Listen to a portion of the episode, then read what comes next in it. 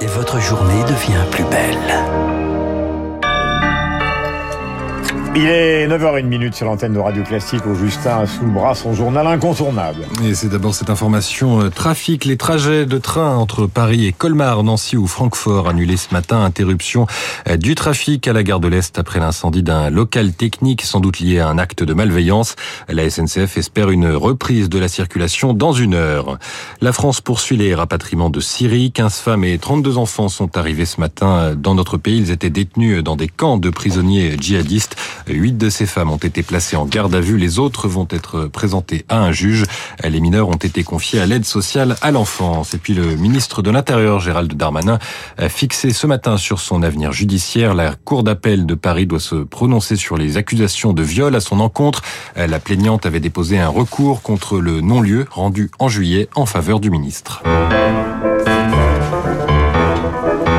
La culture. Et ce matin, mon choix culturel, c'est un dictionnaire des clichés littéraires publié euh, par les éditions Arléa. Il est signé Hervé Laroche un recensement ludique de toutes les facilités d'écriture qu'on retrouve dans les romans, de toutes les formules qu'on retrouve à tout bout de champ, euh, dans la droite lignée du dictionnaire des idées reçues de Flaubert. Petit extrait de l'introduction. Nous partons donc dans ce monde littéraire où l'on on étanche sa soif au lieu de boire, où l'on rit aux éclats plutôt que d'éclater de rire, où l'on maugrait, où l'on claironne, sachez emplir plutôt que remplir, confectionner plutôt que faire, fredonner plutôt que chanter, et griffonner plutôt qu'écrire. Ça continue euh, sur plusieurs centaines de pages avec euh, de nombreux exemples.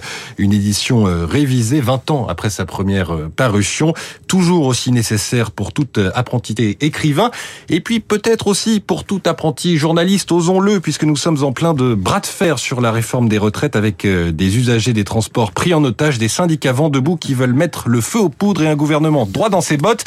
Le dictionnaire des clichés littéraires, c'est euh, chez Arléa. Et on termine avec un point sur la bourse, comme d'habitude, avec euh, Marjorie Ancelot d'Investir le Journal des Finances. Bonjour Marjorie. Quelle tendance pour le CAC 40 Bonjour Augustin, bien ce matin euh, très timide, toute petite hausse, plus 0,2% pour le CAC 40 qui poursuit euh, le rebond engagé hier après la baisse de la semaine dernière, provoqué, je le rappelle, par les déclarations des banquiers centraux depuis euh, Davos, déclarations plutôt mises en garde selon lesquelles la lutte contre l'inflation n'était pas finie et que par conséquent les taux allaient continuer à être relevés aux États-Unis, mais encore plus en Europe, ce qui explique d'ailleurs pourquoi l'euro est repassé au-dessus du seuil des 1,09 dollars sur des plus de, de 10 mois. Christine Lagarde, la présidente de la BCE, a, répété encore hier soir que les taux allaient continuer à être relevés dans les tout prochains mois. Je cite de manière significative. Elle admet que le récent repli des prix de l'énergie a enlevé de la pression à l'inflation, mais elle constate aussi que l'inflation sous-jacente, c'est-à-dire hors alimentation et énergie, euh, continuait au contraire euh, de progresser. Prudence en bourse, euh, du coup, ce matin. Merci Marjorie, Marjorie Ancelot d'investir le journal des finances. Il est 9h05 sur Radio Classique, c'est l'heure de retrouver Franck Ferrand. Mon cher Franck, bonjour. Bonjour à vous deux, bonjour à tous. Alors j'ai un petit j'ai un petit conseil pour vous. Vous avez envie d'un avis d'une ah ben, moi je suis toujours preneur, sucrerie, un truc incroyable. Est-ce que vous connaissez Stephen King oui, La bah, réponse Qui ne connaît pas Stephen King Voilà l'homme de Misery. Cet écrivain donc martyrisé par une dame après un accident de voiture. Son dernier roman s'appelle Billy Summers. C'est euh, publié aux éditions Albin Michel. À tort, on devrait considérer que Stephen King est cet écrivain grand public euh, qui se renouvelle peu. C'est absolument phénoménal. Ah, Je vous donne en, 30 secondes l'argumentation et après vous allez plonger dans l'histoire. C'est l'histoire d'un tueur à gages qui se fait passer pour un andouille absolu, mais qui en secret passe son temps à lire Zola, notamment Thérèse Raquin.